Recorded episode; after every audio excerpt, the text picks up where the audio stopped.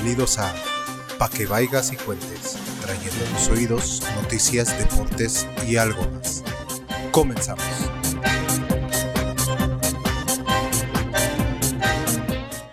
Muy buenos días, tardes, noches, madrugadas tengan todos ustedes. Bienvenidos nuevamente a su podcast, Pa' que vayas y cuentes. Me encuentro nuevamente esta semana, como siempre, con el ciudadano César. ¿Cómo estás, mi buen César? Amigo Manuel, ¿cómo estás? Muy buenas tardes. Eh, pues aquí, Muy buenas tardes. No sabemos qué sean, amigo. Bueno, Vamos. amigo, pero es, es, es un Tardes, para empezar, ni son tardes ya. bueno, noches, madrugadas o días.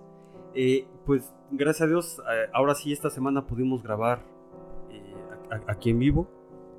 Bueno, ¿Aquí en vivo o ni Bueno. modo que grabemos en muerto, no, no, no, no, no, me, me- me refiero a que, a que pudimos grabar así face to face, güey. Cara a cara. Cara a cara, amigo. Ahora, como ahora la sí. película Contra Cara. Eh, pues muy bien, amigo, eh, con noticias bastante interesantes y alguna que otra, digo, traemos otro Alguna que otra bastante, bastante triste. bastante triste y No desagradable. triste, triste, desgarradora, pero sí triste porque ya no hay, no hay, no hay temor a Dios de estos políticos No, ya no. mexicanos. Clientazo. Clientazos de pa' que vayas y cuentes. ya hasta vamos, ya vamos a pedir una lana de las campañas, cabrón, Ah, porque sí. está cañón. Muy bien, amigos, si te parece bien, pues vamos a pasar a la primera noticia. Y la primera noticia es acusa a AMLO campaña de linchamiento en su contra por accidente en la línea 12 del metro. Sobre el colapso de un trave entre las estaciones Olivo y Tezonco, perdón, Tezonco de la línea 12 del metro, el presidente Andrés Manuel López Obrador dijo que se debe esperar a los, resu- los resultados que arroje el dictamen para señalar a los responsables. Asimismo, acusó que hay una campaña de linchamiento en su contra por este accidente y señaló a Joaquín López Dóriga y a Héctor Aguilar Camín de culparlo de la tragedia de Tláhuac. ¿Cómo ves aquí, mi amigo?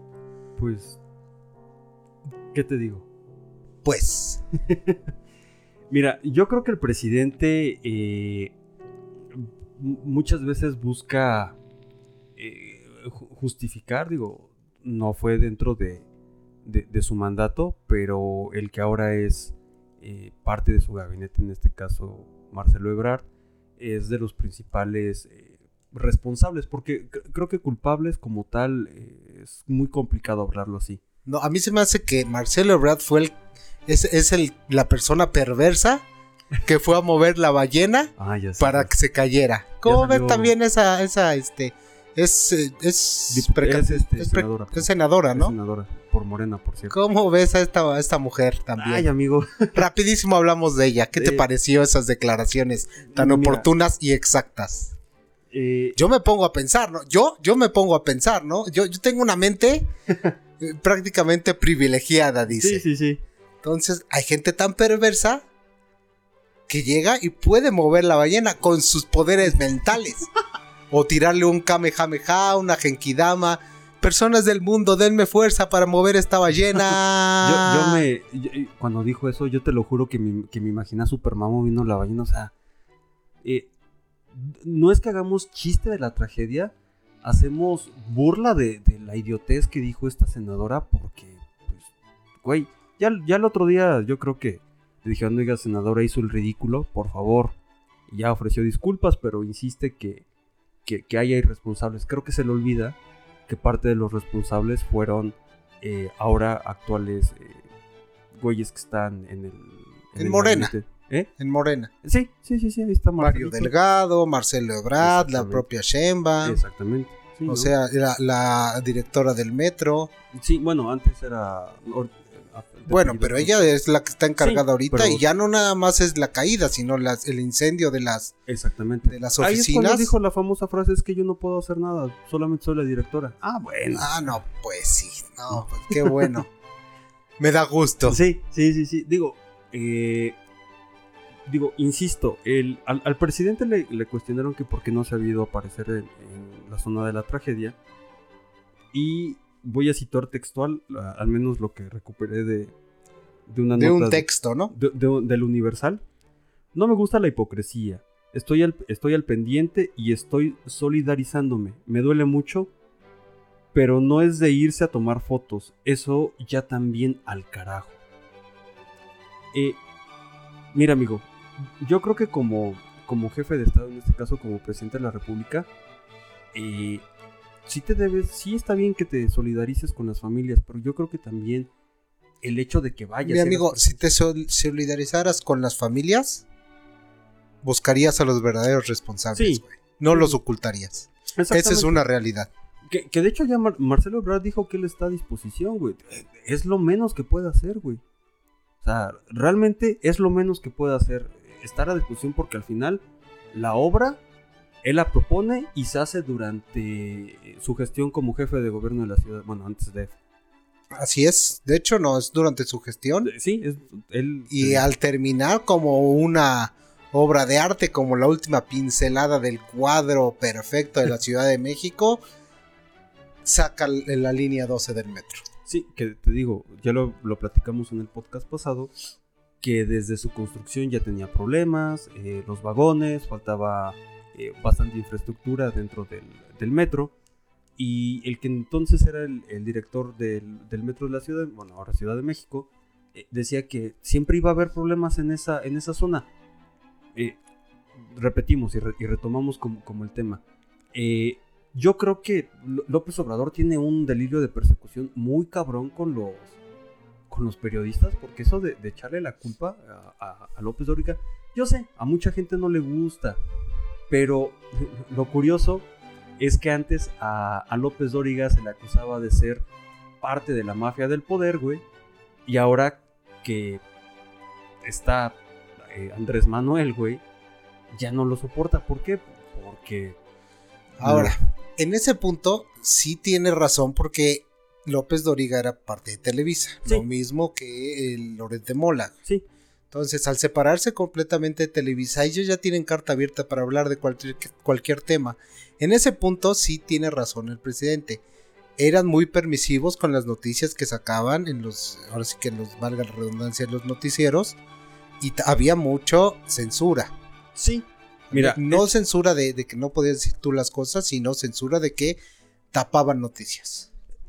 Mira, las famosas las cajas chinas. Sí, no, y lo de la, bueno, cuando salió lo de la caja de, la, perdón, la Casa Blanca de Peña Nieto, eh, no fue. ¿Y en qué quedó? Sacaron a la gaviota sí, diciendo que era de su lana. Ajá, sí. Y mira, lo que pon tú que sea o no sea cierto. Obviamente no es cierto, Pero tampoco le iban mal en Televisa porque los sueldos que daban por exclusividad eran bastante altos. Pues... Estaba oyendo el otro día una, un, este, una entrevista del escorpión dorado. Digo, no es una fuente fidedigna, pero sí es eh, eh, lo que sea cada quien. Alex Montiel y el, el escorpión dorado son buenos entrevistadores.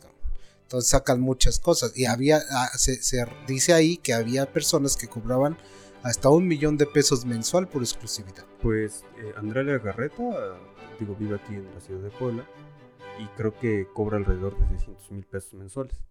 Pues sí. menos, por patrocinios y cosas así. O sea, digo, a mí me gustaría un sueldito así, güey. Menos un año. No, por lo menos a ti digo, aunque sea uno de 20, cabrón. Bueno, sí. sí, ya, ya. Este... Pero ya pronto, ya estamos llegando a los números en los que nos van a dar 20 mil mensuales, como en unos 15 años. Yo creo que sí. Poquito más, poquito menos. Eh, Pero bueno, regresando al tema del obsobrador, eh, se me hace algo tonto volver a, al mismo discurso del conservadurismo, de la mafia del poder, del linchamiento mediático cuando no estás haciendo nada por remediar las cosas, no remediarlas, pero por buscar responsables. Sí, sí, te digo, más que culpables realmente es solamente la búsqueda, como bien dices, de los responsables. ¿Por qué? Porque si no va a quedar en impunidad. ¿Por qué? Porque si no va, Y va a quedar en impunidad, amigo, porque ya se cayó, van a medio a pintar, medio a arreglar. Y todas las demás líneas que están igual o más jodidas, ¿qué va a pasar? Pues en, en teoría creo si no estoy mal, eh, gran parte de todas las, de las 23 estaciones que, conforman la línea 12, casi todas, amigo, están eh, necesitadas de, mantenimiento. Y creo yo que, parte de, esta, de este famoso recorte presupuestal que lo llaman austeridad republicana, eh, creo que el presidente sí debe, una, de apoyar al gobierno de la Ciudad de México para que, para que las obras se, se lleven a cabo y que puedan ahí subsanar ahí los, los problemitas que tiene la, la línea 12. Porque ahorita fue un amigo. Por- por- porque ahorita fue, fue una y cobró la vida de 25 personas, entre ellos niños. Personas que venían regresando de sus trabajos. Personas que ni siquiera estaban en el metro. Eh, como exactamente, una- una- porque iban Una pasando- pareja que iba sí. en su coche y murió el esposo Venían regresando de dentista. del dentista. Entonces esto es muy, muy, muy triste. Más eh, triste es la actitud del presidente de, de volver otra vez, volverse mediático, porque esa es la palabra, volverse mediático y no tratar de buscar responsables. Vi- vi- ¿Viste el meme de. Vi- ¿Viste el meme de. de que, de que decían. Como sean los otros corruptos y todo, ya estarían ahí poniendo una foto de Calderón cuando fue, creo que, el tema de una inundación y ponían Sí, lo de Peña Nieto. lo de Peña y, Nieto este, y, y que ponían que el presidente estaba muy cómodo en Palacio, ¿no? Y luego vi otras publicaciones que, que- bueno, ya ni vale la pena hablar de ellos porque es de cuánto lo defienden de que no es que se volvió austero y se salió de los pinos y pero se fue a meter al palacio, cabrón, al palacio Sí. del rey. Sí, Entonces es una ridiculez eh, que, que todavía se defienda este señor. eh, porque pues realmente no hay un progreso real en México. Y en este caso de la línea 12, pues no hay avances. Entonces, hasta que no haya avances y no haya verdaderos responsables, porque son capaces de culpar hasta el chofer. Te lo puedo asegurar. Porque así es. esas, Así que, son. que tampoco tiene la culpa el chofer. ¿No? Y el chofer salvó vidas, güey. Sí.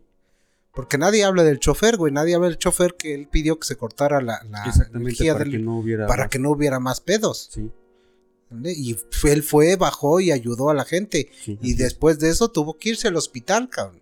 Sí. A ser atendido. Entonces, Sí, porque aparte había tenido un, un problemita antes, ah, bueno, en unos reportajes ponían Ujú. que le había tocado que una persona se aventara a las vías del metro y ya de por sí traía... Y lo, lo habíamos platicado en la semana, que posiblemente por ahí se podían agarrar Sí. los del gobierno. Pero pues Ojalá. esperemos que todo salga bien y que se encuentren los verdaderos responsables, que ya los conocemos, Sí, tiene nombre pero y que realmente se, se llegue a un, a un final exitoso. Y bueno, pues pasamos a la siguiente noticia, que es otra noticia de un otro hombre sin alma, como yo los llamo. Y esto tiene que ver con Andrés, eh, Andrés Roemer, que es acusado de dos violaciones a la misma mujer. Roemer está acusado de violar dos veces a una mujer, pero muchas otras le acusan de delitos sexuales en diferentes grados. La fiscalía, en estrecho contacto con las agredidas, tiene abierta ocho carpetas de investigación que se sumarían a este proceso que se quiere llevar, con perspectiva de género, enfoque diferencial y especializado, así como garanti- garantizar una nueva manera para investigar los delitos, con especial énfasis en la justicia hacia las mujeres. ¿Cómo ves a este señor? Mira, yo no lo recordaba. eh, no sé si, si te acuerdas hace algunos años aquí en Puebla. Sí, de hecho, ah, hacía eventos aquí en, Sí. en Puebla. eh, era el de Ciudad de las Ideas. Ujú. Yo te lo juro, amigo, yo cuando iba en la universidad muchas veces quise entrar, pero entrabas por un concurso y mandabas como un tipo de ensayo y te daban tus entradas. Así es. Este, pero mira, hay una, una de las carpetas de investigación, eh, creo que, bueno, te, te- te lo voy a contar como, como, lo, como fui recabando la nota. Eh, fue desde febrero del 2021 cuando fue acusado por más de 10 mujeres por acoso sexual. Eh, y de... eh, no sé si puedo decir la palabra, amigo, de, de ultraje. Eh, en marzo del 2021 y ya, ya hay una demanda ya hay una demanda puesta. Al señor lo están buscando, pero resulta del último que pude leer que el señorito anda en Israel. De hecho, está pidiendo asilo, Sí, así este, asilo político. Ajá, en Israel por Por, y no es el primero que busca asilo por agresiones sexuales en Israel, ¿eh? ya hay varios este, personas que han buscado asilo por ese, Pero- ese tipo de delitos. ¿Sabes qué es lo que me llama la atención? Eh, en Israel intentó hacer lo mismo con una mujer eh, americana con, eh, con ascendencia mexicana. Y eh, eh, digo, empezó a platicar y a ella se le hizo muy extraño que, que permitiera, eh, bueno, ves que ahorita el gobierno de Israel por, por el tema de la pandemia ha sido como muy eh, hermético en cuestión de, de recibir personas del extranjero y en este caso pues siendo mexicano, ¿no? Y le preguntó, oye, pero ¿cómo fue que tú entraste? No, es que yo tengo amigos, que no sé qué. Él había sido embajador de la buena, de buena voluntad de la UNESCO. O sea, dentro de los cargos que ha ocupado, fue embajador de la buena voluntad de la UNESCO.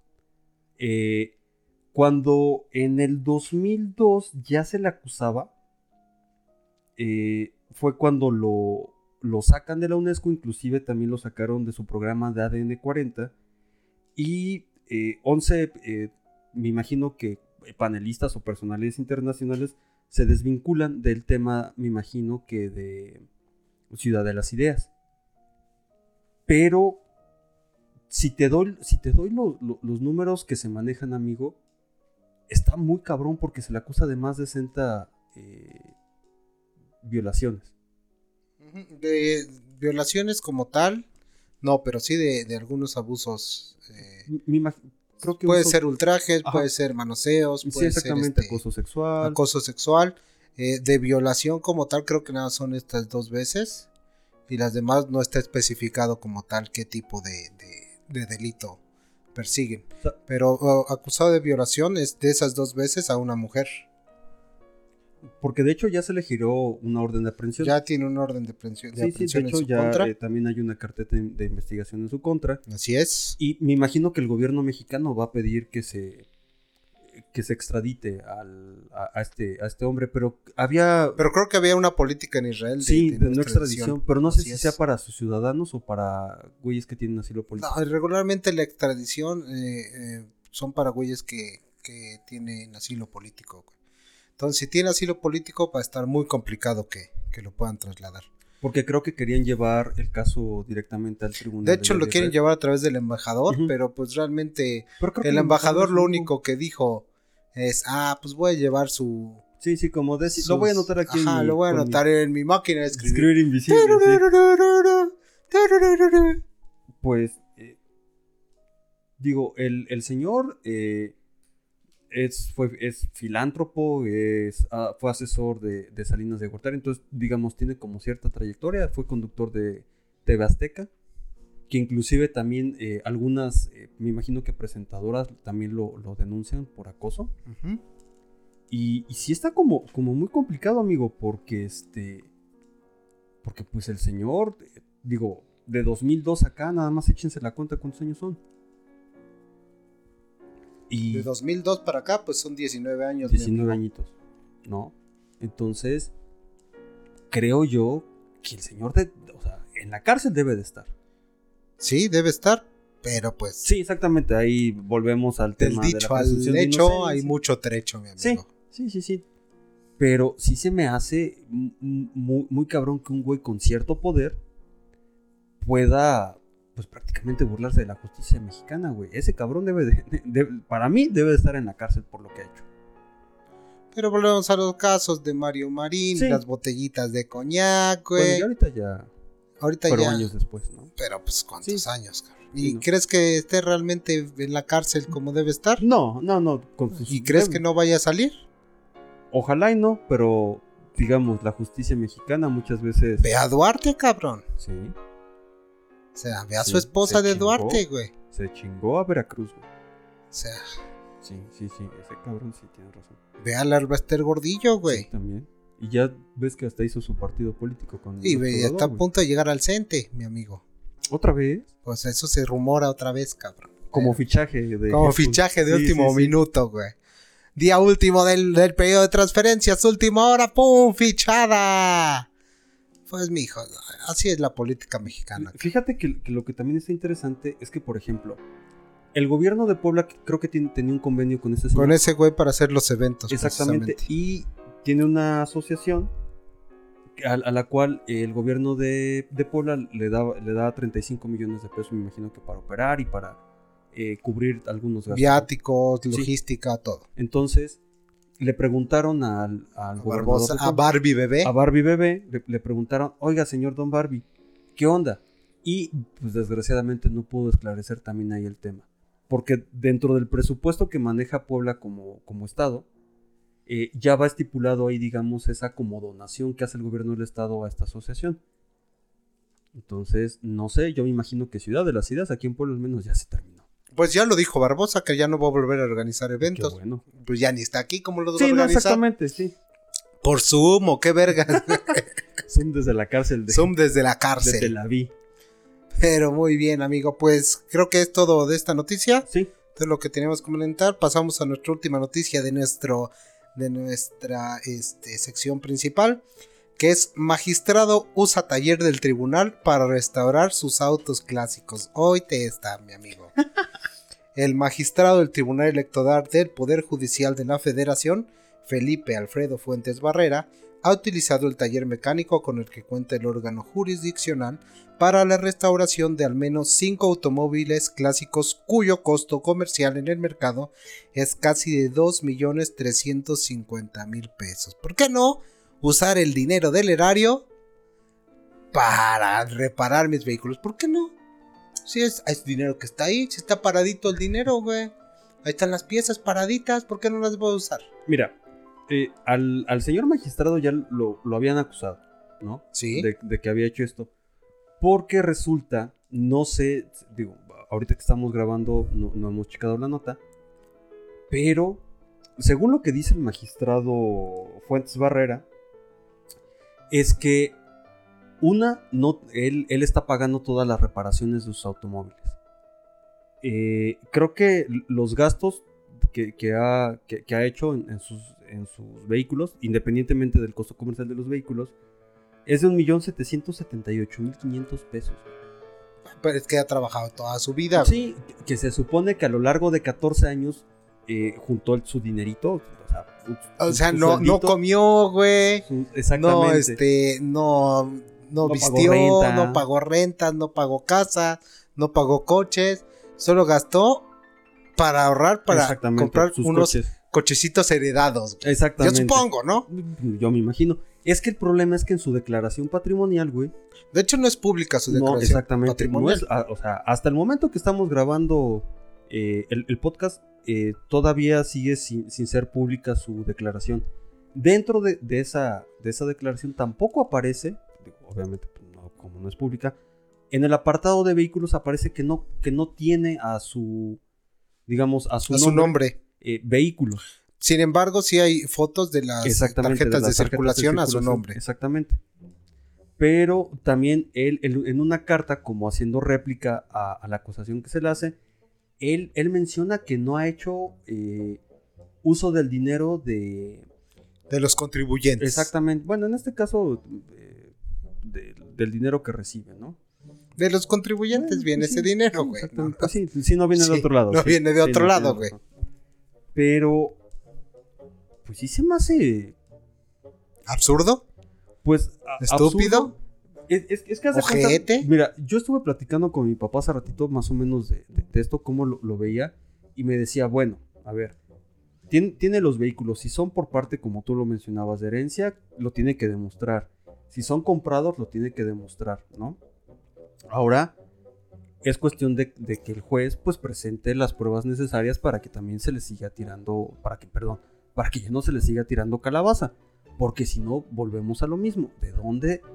¿De dónde? Y de. O sea, porque también hay que saber en estos 14 años cuáles han sido los puestos que ha utilizado, bueno, que, que ha ocupado o que ha ¿Qué ha utilizado? es una. Dijiste la palabra correcta, güey. ¿Qué ha utilizado? Y, y- y saber también eh, los montos del, del dinero que percibía como, como funcionario, ¿no? Para Mira, los si montos cuadra. antes sí eran mayores. Sí, Sí, porque sí, sí, un director, tú sabes que se embolsaba cerca de 150, 200 mil pesos. Eh, a nivel federal sí, los sueldos son muy impresionantes. Legales, ¿vale? Porque todo lo ilegal es Ah, otra cosa. sí, sí, exactamente, digamos. Más los Dentro de la nómina, aviadores, sí. más lo, todo lo que se, se clavan. Sí.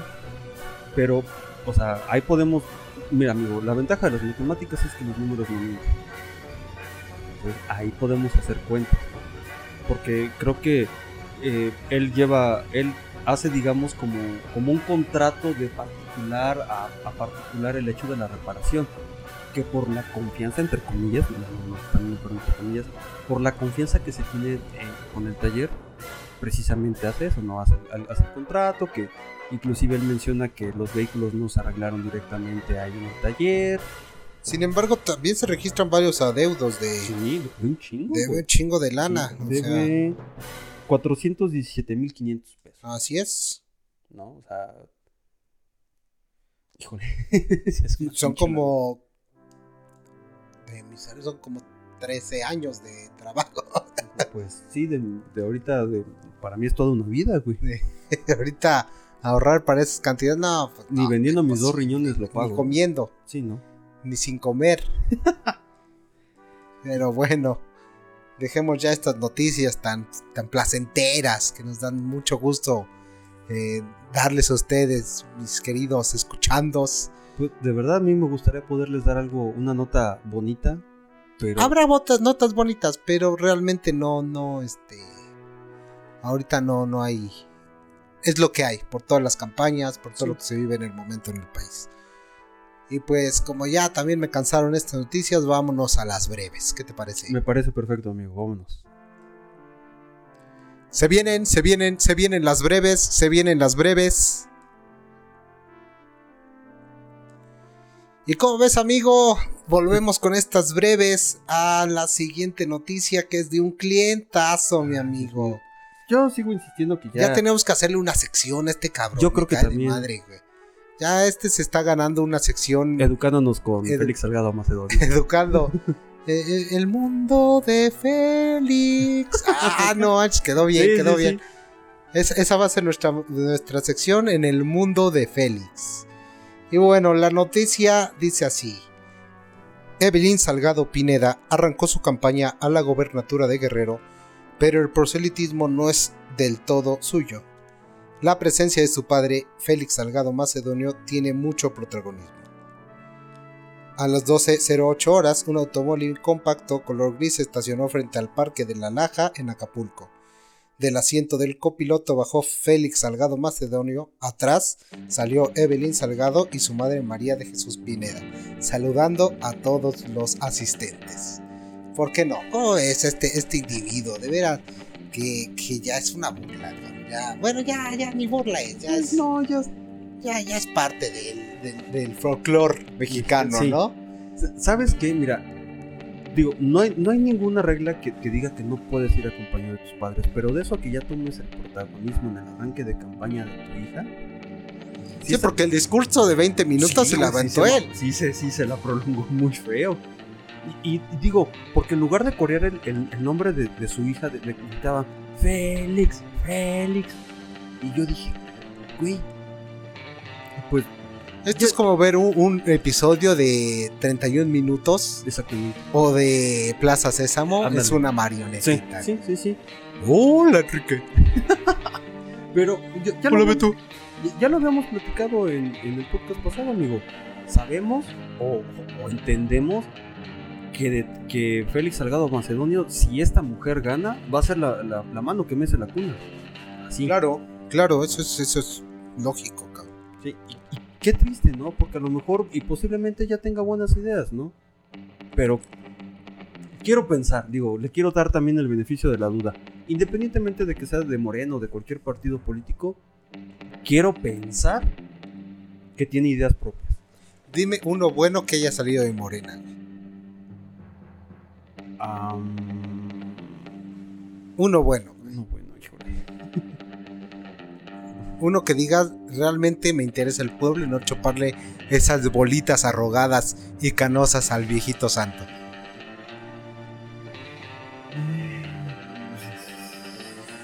No, ninguno. Bueno, gracias por participar en su podcast. Nos estamos viendo en su próxima edición. Ah, sí, no, no. Pues no, güey, es obvio que no, cabrón, porque es un partido de chiste. Sí, Es un partido que, que, que, que lucra con la, con la fe del pueblo, güey. sí, Que es una realidad, lucrar con si la fe del religión, pueblo. güey. Como si fuera una religión.